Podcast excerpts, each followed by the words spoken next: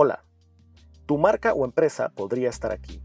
Por una pequeña cantidad, podrías tener un anuncio con nosotros distribuyéndose en todas nuestras plataformas. De esa manera, te estaríamos ayudando a que más personas conozcan de tu marca o empresa y tú nos estarías ayudando a seguir produciendo este podcast. Si te interesa este espacio, escríbenos a info.chamisohub.com. Te dejo el correo en la descripción de este episodio. Gracias.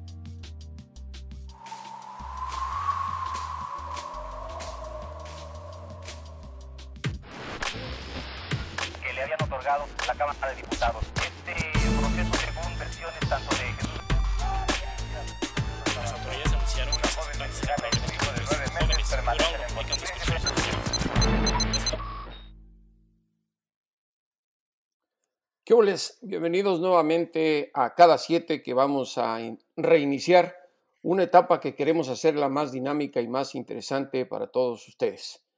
En esta ocasión eh, contamos con la presencia de un gran mexicano, el poeta y escritor Javier Sicilia, del Movimiento por la Paz con Justicia y Dignidad, con quien vamos a hablar de la situación que vivimos en México los distintos problemas que estamos enfrentando los mexicanos todos los días y qué podemos esperar para tener un mejor futuro y sobre todo un México más digno y sin tanta violencia.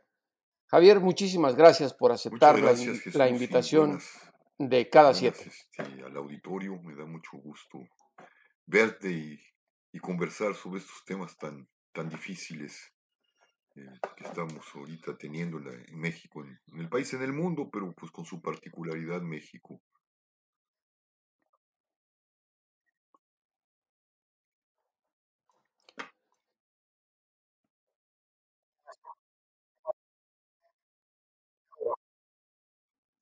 Javier, eh, sin duda ah, nuestro país ha sido azotado fuertemente, como muchas otras naciones, por la pandemia de COVID-19, que además de exacerbar eh, los niveles de pobreza, pues han generado muerte y pánico.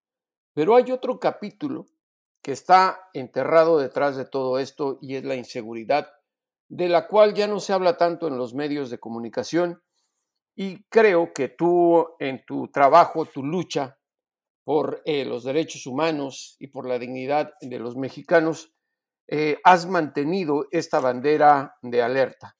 ¿Cómo ves la situación de inseguridad que vivimos ahora en México y sobre todo, cómo consideras tú que está haciendo su trabajo para mejorar la situación el gobierno del presidente Andrés Manuel López Obrador? Mira, Jesús, sumamente grave, ¿no? Este, porque no es un asunto nada más de inseguridades, es un asunto de violencia. Eh, y yo creo que lo vemos extraño y lo, lo- la gente tendemos a, reducirlo a un asunto de inseguridad porque lo seguimos mirando con paradigmas viejos, ¿no? Este, como si la guerra y la violencia fuera nada más entre, pues, entre naciones o entre posiciones ideológicas. Y de unas décadas para acá, un poco más, unos 20 años para acá, ha emergido un nuevo actor que está generando guerras, eh, y es el crimen organizado. Esto, los índices, el, armamento que tienen las, los llamados cárteles, este, pues es un armamento como de cualquier ejército. A veces tiene un armamento mayor que el del el ejército, no se diga el de las policías.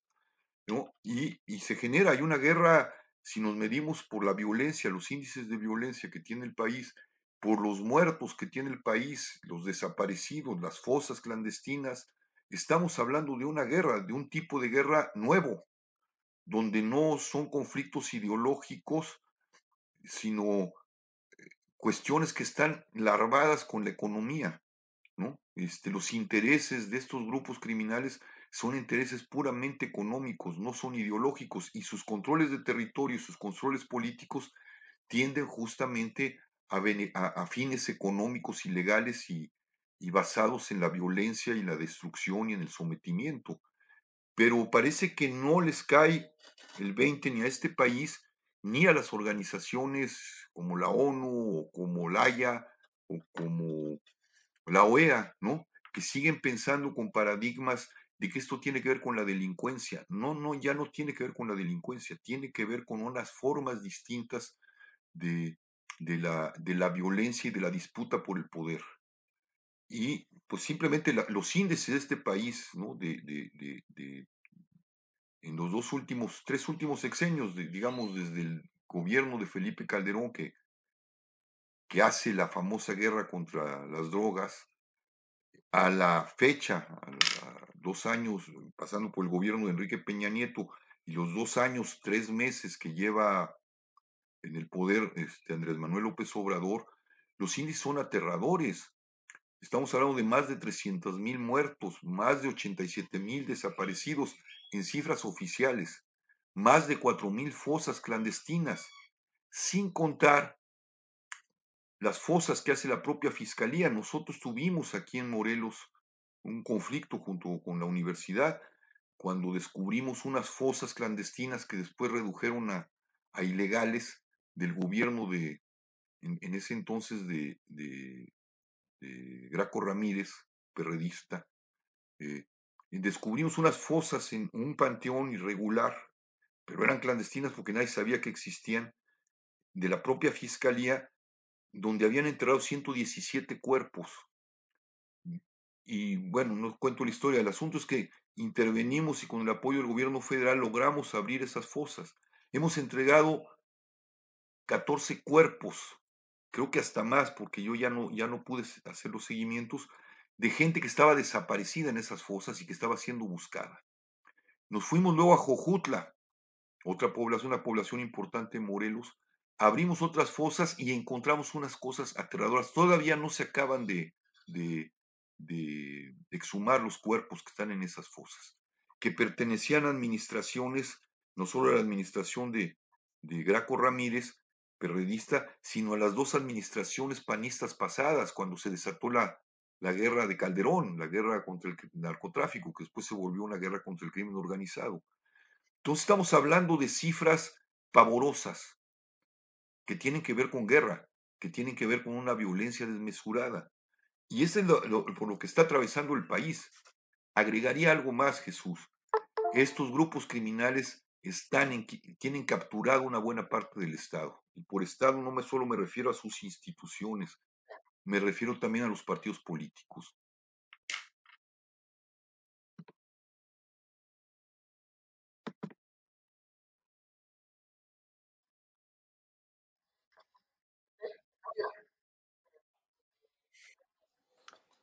Eh, Javier, eh, si vemos las cifras de la realidad, como tú lo estás mencionando, eh, pudiéramos pensar en la lógica de cualquier ciudadano que no hay esperanza, porque han pasado pues muchos gobiernos y no se ha hecho absolutamente nada.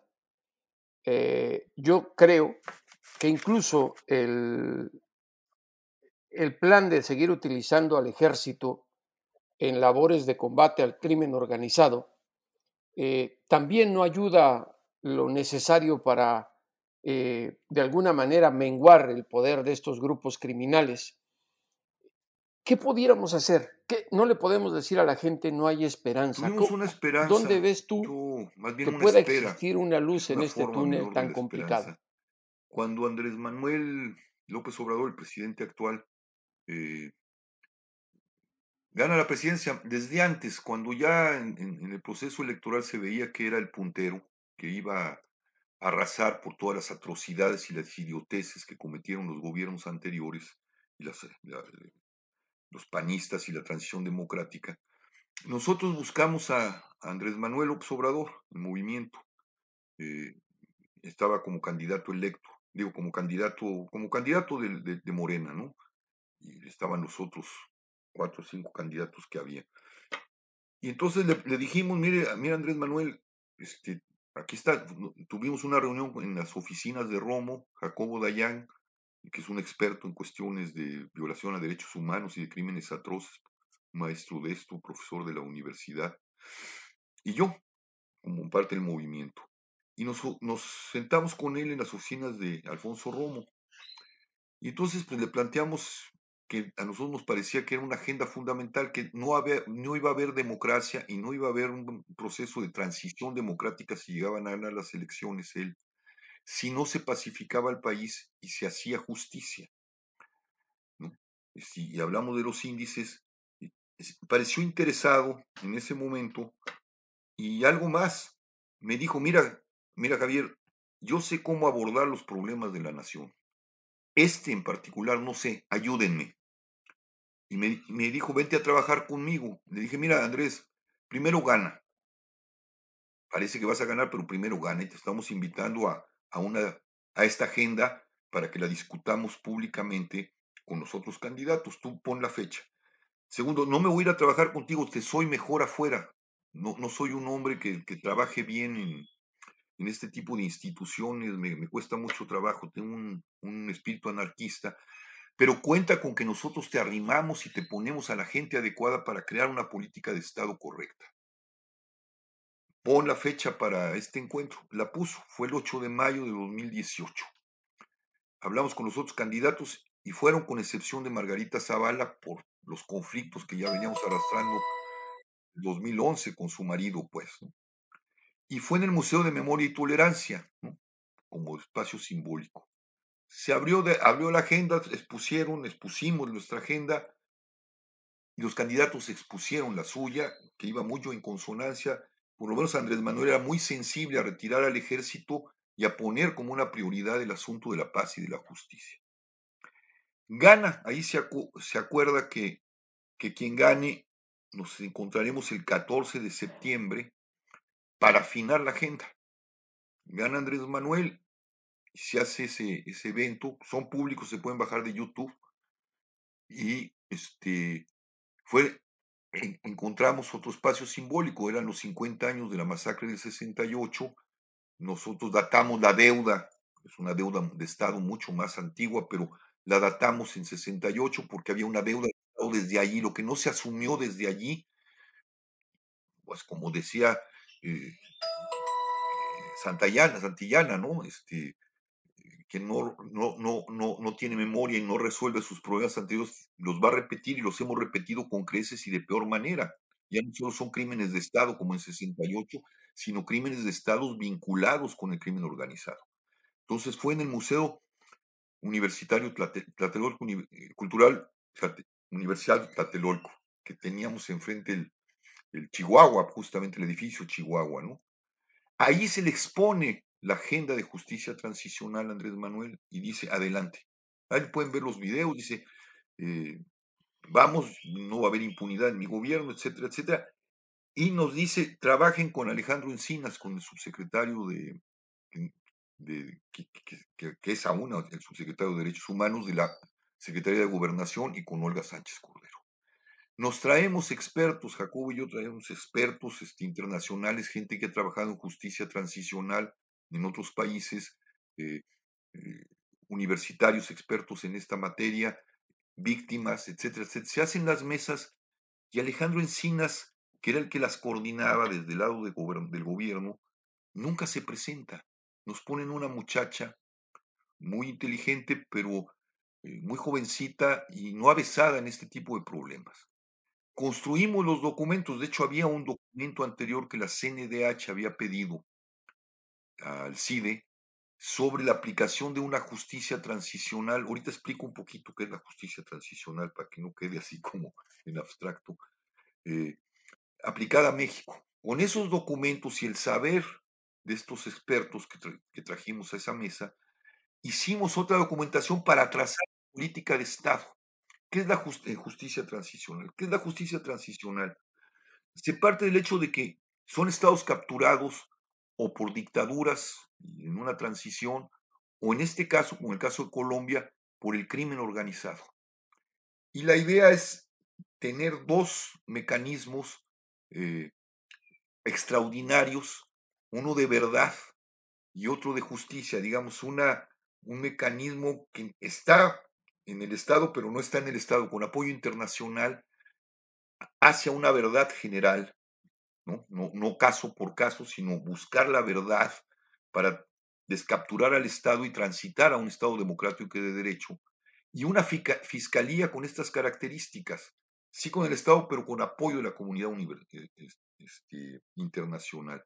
Se ha aplicado en Sudáfrica, cuando subió Mandela se aplicó con muy buenos resultados. Se está aplicando desde hace varias Colombia, se aplicó en Guatemala. Internacional. En Colombia ha tenido resultados muy interesantes, muy buenos, ha podido bajar mucho los índices de criminalidad y ha metido a la cárcel a muchos funcionarios y a mucha gente de partido. Andrés Manuel y Gobernación nos dan la espalda, entregamos los documentos, los entregamos públicamente, no se aparece ni Olga Sánchez Cordero ni Alejandro Encinas. Los entregamos a, a esta muchacha. Y cuando Andrés Manuel, porque todavía era candidato electo cuando hicieron estos acuerdos y se empezó a trabajar, llega a la silla presidencial se vuelve el, el, presidente del país, ya no el, el presidente electo, sino el presidente de la nación, en sus 100 puntos no aparece nada, todo lo contrario, fortalece al ejército, lo vuelve la Guardia Nacional y la única comisión de la verdad, el único tema de víctimas que le importó en esos 100 puntos y que le ha importado hasta ahora son este, el caso Ayotzinapa. Una comisión de la verdad para Ayotzinapa que además no han resuelto el, asunto y todo lo demás, todos los acuerdos los tiró a la basura, sin explicación alguna, ni gobernación sola explicación de por qué, no tengo otra palabra para definirlo, por qué esta traición. Y el resultado, el resultado, este, Jesús, de estos dos años y tres meses de gobierno de Andrés Manuel son graves. Cuando nosotros salimos, estaba casi al terminar el sexenio, cuando el Movimiento por la Paz con Justicia y Dignidad salió y estaba a punto de acabar el sexenio de, de Calderón.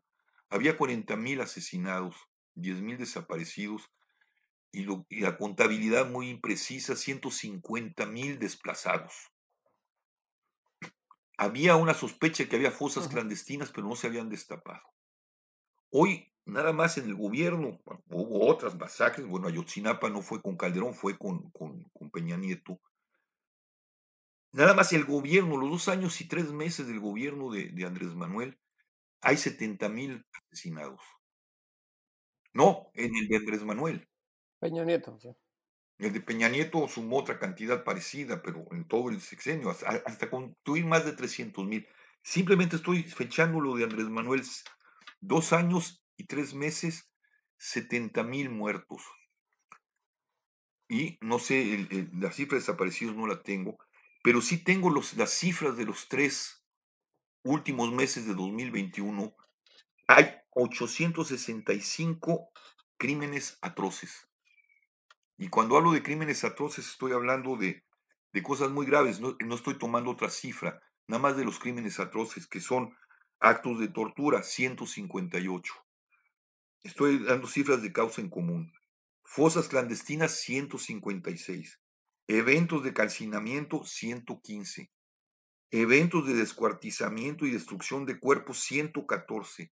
86 masacres, 72 asesinatos de niños, niñas y adolescentes. Esos son los tres últimos años. Y para mí es justamente el no haber tomado en serio esta agenda y haberla traicionado. Ese es no solo para mí, para el movimiento y para, para una buena parte de las víctimas de este país. Entonces hay un desprecio. No solo eso, el gobierno de Andrés Manuel hizo algo terrible desmanteló la CEA. Es una realidad de horror, Javier, sin duda.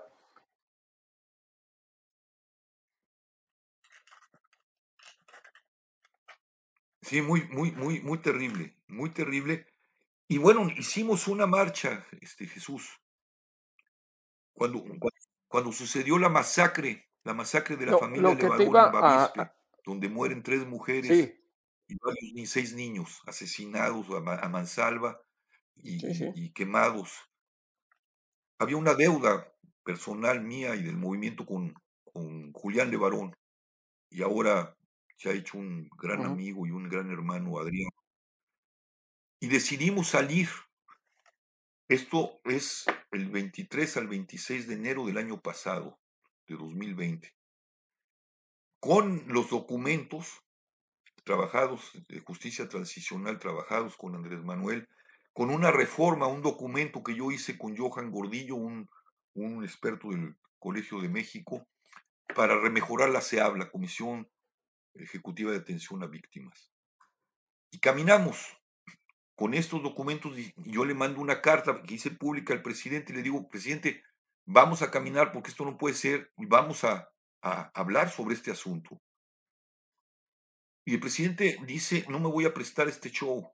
Nos trata de show, nos trata de, gente que, que quiere, que, va a usar la derecha o va a usar para, para sentarlo en el banquillo de los acusados, para ponerlo en, ridículo. Y esos fueron los mensajes, mandamos todos los mensajes de buena voluntad. La oposición se quería sumar a nosotros. Les dijimos, no entra la oposición, estos son las víctimas y los ciudadanos.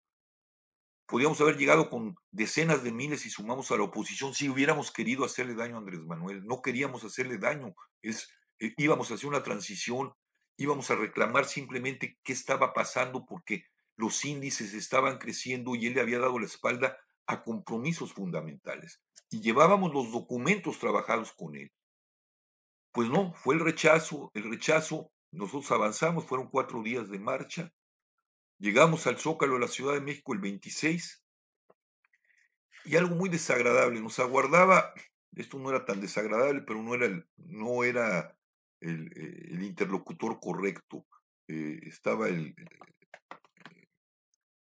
quien estaba allí no estaba Andrés Manuel, sino quien nos estaba y nos recibió, recibió a las víctimas y a la comisión que llevaban los documentos y una bandera ensangrentada como símbolo y baleada como símbolo de la nación, de lo que estaba haciendo la nación, fue el Consejo de Seguridad del presidente.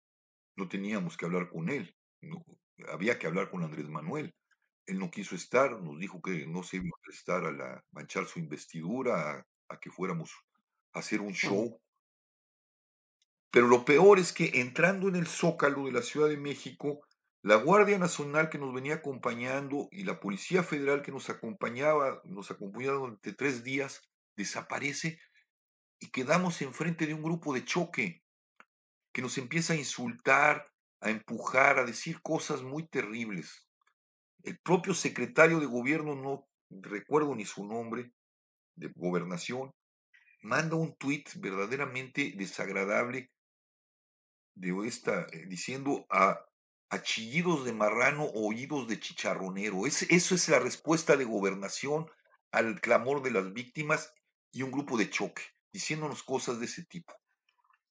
Nos mantuvimos, porque hemos trabajado mucho en la resistencia pasiva, en la resistencia no violenta, logramos agarrar, ganar el templete, mandar el mensaje y entregar los documentos, pero a quien no debíamos habérselos entregado, al Consejo de Seguridad. Y Andrés Manuel ni dio acuse, ni mandó un, un, un informe, ni, ni, ni, nos dijo absolutamente nada. Continuó desmantelando la Comisión de Atención a Víctimas, que está céfala, que le quitó lo único que funcionaba, que era el FARI, el Fondo de Atención y Ayuda a las Víctimas. Y, y está céfala desde hace meses, con un pobre presupuesto y un pobre presupuesto para la Comisión de búsqueda de desaparecidos. Entonces, estamos frente a un panorama siniestro, sin esperanzas. Esta era tu pregunta. Sí. Por lo menos las víctimas no tienen esperanza y el país frente a esta violencia, pues no creo que tenga mucha esperanza porque el Estado sigue capturado en, en, en, en vísperas sí. de elecciones. Ahora, eh, Javier, eh, recientemente eh, se dio a conocer el informe anual de Derechos Humanos en el mundo que lleva a cabo el Departamento de Estado de los Estados Unidos. Correspondiente a 2020, eh, fue elaborado por el gobierno de Trump, fue el último y no el gobierno de Biden, aunque por ley le tocó a Biden darlo a conocer. Yo recuerdo, los años que llevo en Washington y en los sexenios anteriores, eh, nosotros los periodistas esperábamos con ansia e incluso Andrés Manuel estando en la oposición, que se diera a conocer ese reporte porque era una especie de denuncia con autoridad, eh, no autoridad moral, porque Estados Unidos me parece que no tiene la autoridad moral, pero por lo menos la autoridad internacional, era la bocina de Washington señalando la violación de los derechos humanos en México.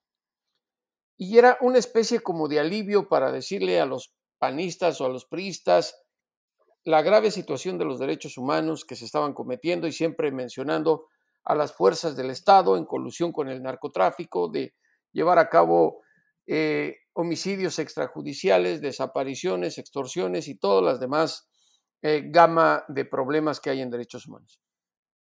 Ahora le tocó a Andrés Manuel eh, como presidente que se diera a conocer este informe y respondió tal y como hacían los priistas o panistas cuando se les hacía ese señalamiento desde Washington, de decir que Estados Unidos se estaba metiendo en asuntos soberanos de otras naciones y me parece que este gobierno tomó esa misma bandera para defenderse.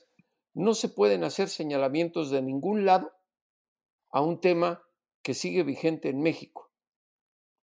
¿Se debe a que tiene la piel muy, delgadita o, Javier, te pregunto tú que tienes esa experiencia, a que el poder ciega o hace cambiar de parecer a gente que luchó hombro con hombro por años por la defensa de los derechos humanos, contra el crimen organizado y sobre todo por darle paz a los mexicanos.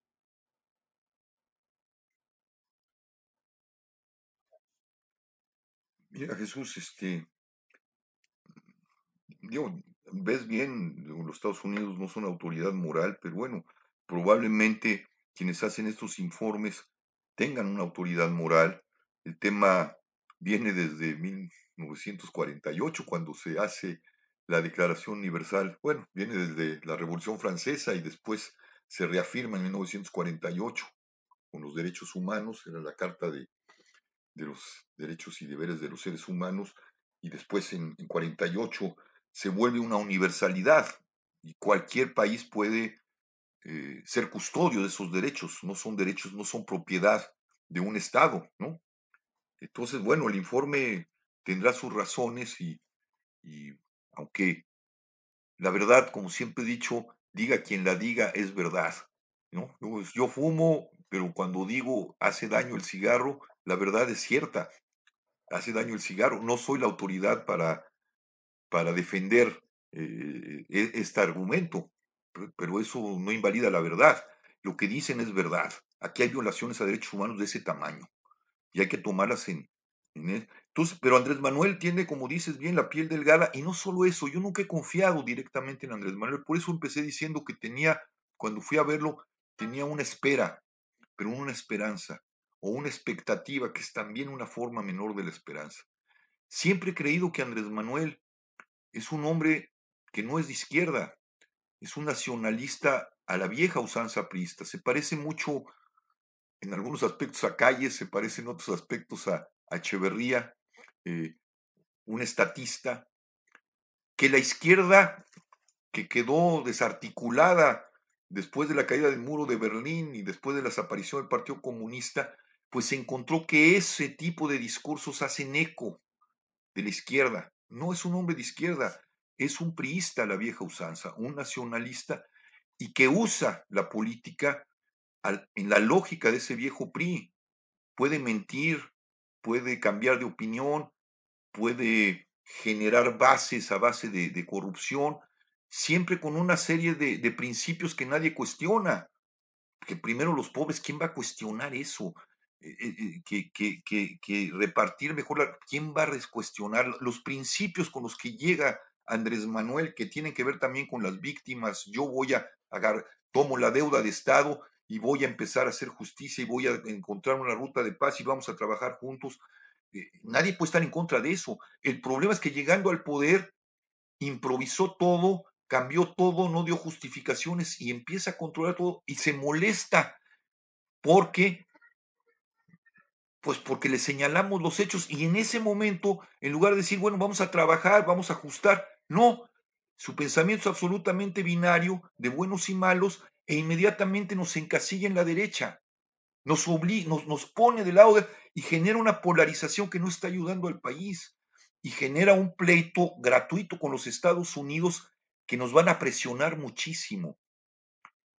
Y yo sí te digo algo, Jesús, las posiciones que tienen algunos de los diputados en Estados, en Estados Unidos que están frente a la agenda de derechos humanos, nosotros vamos a pedir apoyo allí, porque aquí no hay eco, porque Andrés Manuel decidió que somos sus enemigos, cuando no lo somos, pero él nos construye como enemigos. Y entonces uno tiene que deslocalizar la agenda porque la oposición son también nuestros enemigos, nos han hecho mucho daño. Entonces tenemos que deslocalizar esto y hablar desde afuera, con quien tenga oídos y quien esté realmente en una agenda que tome los derechos humanos y que ponga en evidencia las colusiones del Estado con el crimen organizado y que ya es una simbiosis entre la violación de derechos humanos que hace el Estado con el crimen organizado, con el delito. Entonces sí, sí es, es sumamente grave las posiciones de Andrés Manuel. Y no son, no, son posiciones de un hombre de izquierda. Son posiciones, digo, de, como les han definido, de un populista y, de un, viejo priista. Es un lenguaje que conocemos bien los mexicanos. Un priista es un camaleón, una especie de un hombre que puede estar un, día del lado de la derecha y otro día del lado de la izquierda y otro día en el centro y otro día según le convenga la posición política que le permita dominar como una especie de dictadura extraña, ¿no? La viejo, una dicta blanda, como la definió este, eh, Vargas Llosa, una dictadura perfecta, ¿no? Esta será una dictadura distinta, más semejante, si, si sigue por estas líneas, más semejante a la de Díaz, ¿no? Porque cuando dice estoy contra el neoliberalismo y hace el tren Maya y hace dos bocas, dices, pues es lo mismo, simplemente que ya no lo administra la, la empresa privada, la administra el Estado, pero la lógica es la misma, es una lógica depredatoria, que es la base del neoliberalismo y del liberalismo económico. ¿No? el neoliberalismo es otra forma de liberalismo económico. Y ahí es un hombre de derechas, de la peor derecha. Es de la peor derecha cuando le da la espalda a las víctimas. Y es un viejo priista cuando, cuando da dádivas para crear clientela. Entonces no estamos frente a un hombre de izquierda, estamos frente a un hombre terrible, igual de terrible que es la oposición, y por eso está es, esta confrontación terrible, esta polarización terrible que vive el país y que se da, no es solo una polarización política, se da en un clima de violencia, de este tipo de violencia de la que ya hablamos, esta guerra donde el crimen organizado y el, narcotráfico y sus vertientes que generan el crimen organizado están apoderándose del país o tienen sometido al país. Es, llevar la violencia, la guerra a, lugares donde no deben estar, que es la vida política. ¿no? Javier, desgraciadamente se nos termina el tiempo, pero quiero hacer un compromiso contigo porque esta plática debe seguir. Eh, y debemos hacer un segundo podcast para seguir hablando de un tema tan, tan, pero tan complicado para muchos mexicanos y que debemos entender desde su raíz y qué es lo que está ocurriendo eh, en México.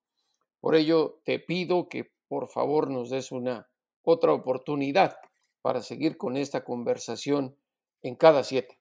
Por el momento te agradezco muchísimo tu tiempo y a quienes nos ven y nos escuchan, Estamos, ya saben, en las plataformas de Instagram, en Telegram, en Spotify y en Twitter. Síganos y como siempre me despido con el llamado. A los criminales y a los políticos, devuélvanos al México que nos arrebataron. Gracias, Javier. Que no los devuelvan, Jesús, que no los devuelvan. Gracias, gracias. Se quedaron varias cosas en la pluma, las esperanzas, las posibilidades, pero bueno, será para otro momento. Muchas gracias, Jesús.